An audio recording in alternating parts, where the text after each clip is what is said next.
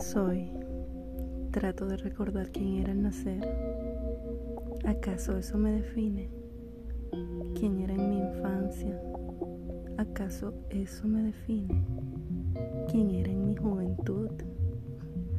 ¿Acaso eso me define? ¿Quién era antes de ser fuente de vida y después de serlo? ¿Acaso eso me define? ¿Acaso no he sido vida como la vida en sí misma?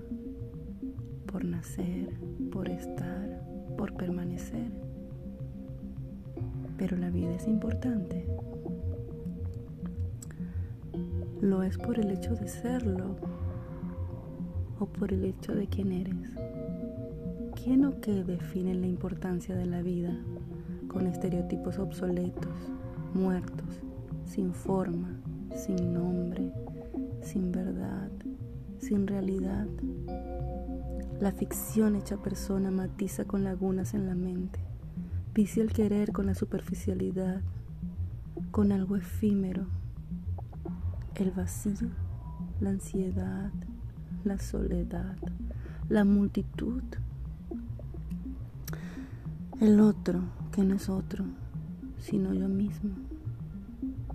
¿Por qué definir quién soy, quién eres y el por qué vivimos?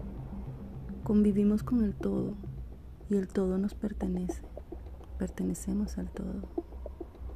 Y somos todos y no uno ni ninguno una forma de vida, una forma de ser, de reflejar la existencia, de hacerse querer, de invitar al pan y no a la guerra, lo superficial, lo territorial, lo indignante, es espeluznante, escalofriante, deshumanizarse, siendo y viendo el mismo cielo. ¿Acaso no tienes anhelos? Utopía, dicen los egoístas. Utopía, nos cuentan los ilusos. Los que andan dibujando banalidades en el lienzo de otro y tratando de llegar arriba de los murales, sin pestañear. Se han madrugado el legado. Han echado a varios miles al costado.